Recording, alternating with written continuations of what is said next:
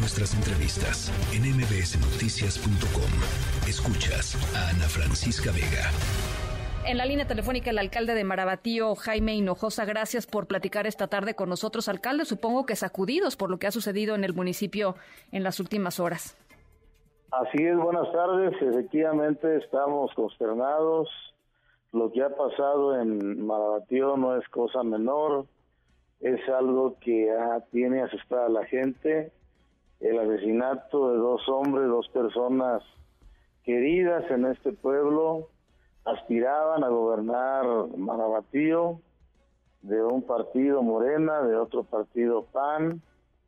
Y bueno, pues la verdad es de que es algo que, que nos pegó fuerte. Es una herida grande que en este momento tiene Marabatío por lo ya acontecido el día de ayer.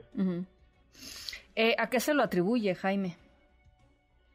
Bueno, la verdad es de que la pues las instancias, la, fiscalía, sobre todo la fiscalía general del estado le toca dar esta respuesta.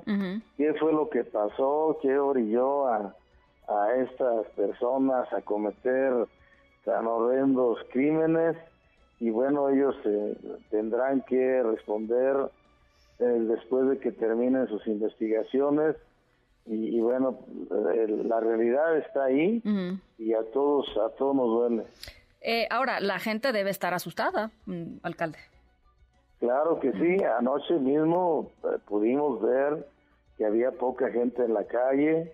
En este momento la gente se pregunta, duda en, en cosas que pudieran seguir sucediendo y, bueno, la gente está asustada y está sorprendida, sobre todo estamos unidos todos por lo que se vio y se vivió el día de ayer en el municipio de Marabatío, acá en Michoacán. Eh, cuál es su opinión sobre las declaraciones del eh, gobernador eh, Ramírez Bedoya? Dice Em, entre otras cosas, dijo que no busquen las personas que están aspirando a cargos de elección popular en el estado de Michoacán, que no busquen permiso de algún maloso, que no busquen la salida errónea, eh, que busquen, que no busquen el respaldo de delincuentes, porque se da el caso, es lo que dijo eh, eh, el gobernador. ¿Qué, ¿Qué opinión le merecen estas declaraciones? Bueno, la verdad es que eso es una, una declaración muy fuerte, sin embargo, no tanto es así, o sea, la mafia busca también a candidatos y los obliga a acudir con, con ellos y a veces los candidatos tienen que obedecer por las represalias que existen y bueno pues no es tanto que las personas busquen una candidatura a través de la mafia sino que la mafia se impone y, y bueno pues a través de amenazas y por lo que ya vivimos ayer. Y eso pues lo hemos vivido en todo el país en el estado de Michoacán eso se ha vivido, la verdad, en los últimos años y es una realidad. Eh, ¿Usted eh, está en el municipio, alcalde? Sí, yo estoy aquí en aquí en Marabatío, estoy eh, como a cinco kilómetros de la cabecera, voy saliendo de, la presidencia municipal. ¿Sabe si las dos personas que estaban aspirando a estos a, este cargo de, de, elección a la alcaldía de Marabatío eh, estaban amenazados? ¿Había amenazas previas? Eh, no tengo conocimiento, la verdad es de que Armando Pérez Luna, quien era el precandidato del PAN, él era papá de una regidora en, mi ayuntamiento, entonces ella nunca me, me, dijo nada. Mm, ella no, nunca me, manifestó nada. Algo, algo así parecido a una amenaza, entonces pues creo que no, creo que no. Fue una sorpresa para todo lo que pasó. Eh, los, em, la violencia política en, en, Michoacán, pero en muchos lugares del país, pues tiene, eh, sobre todo las personas que están aspirando a cargos municipales, pues las tiene muy asustadas, eh, Jaime. y el problema aquí es que si hay amenazas o hay Em, algún tipo de, coerción hacia, la, hacia los, a las personas aspirantes.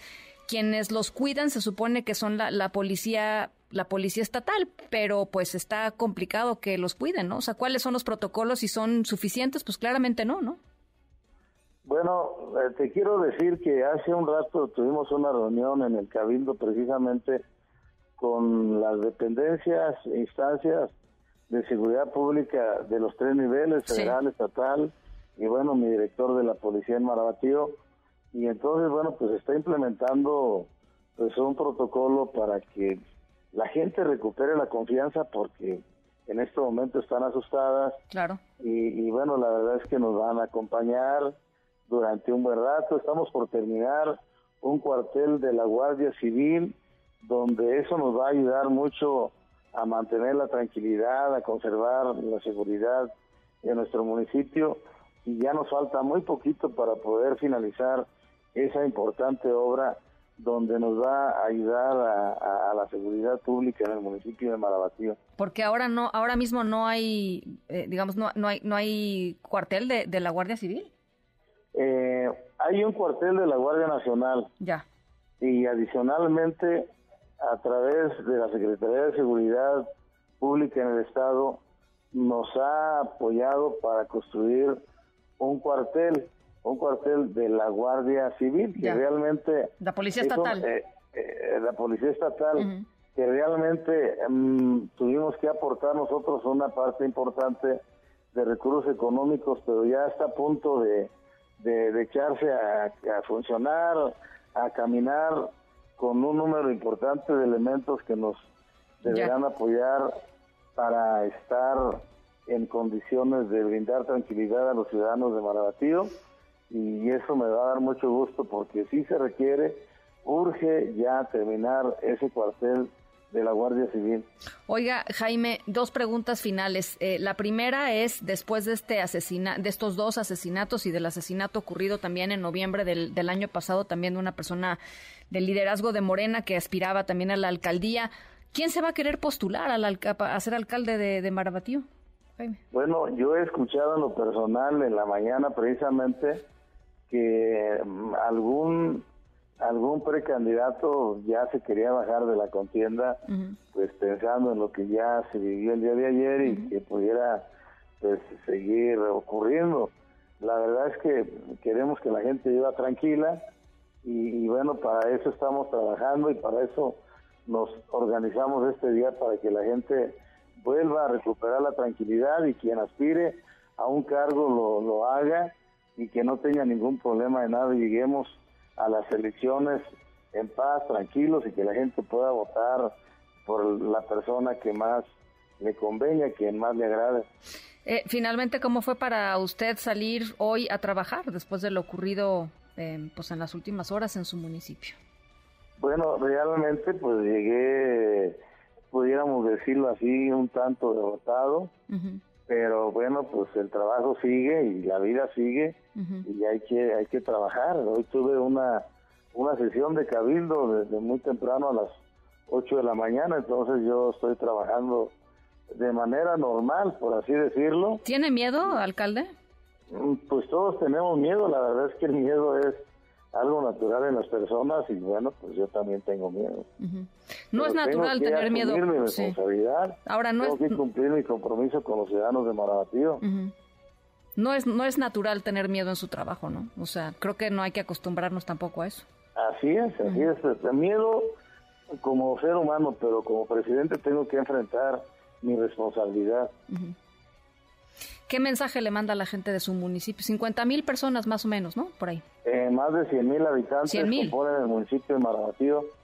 Pues eh, que vamos a seguir trabajando y que pues, vamos a esperar que pronto recuperen esa tranquilidad que se ha perdido por los acontecimientos del día de ayer. Bueno, pues estamos eh, muy pendientes. Gracias por estos minutos, alcalde. Hasta luego. Gracias, Jaime Hinojos, alcalde de Marabatío, allá en, en Michoacán. Noticias.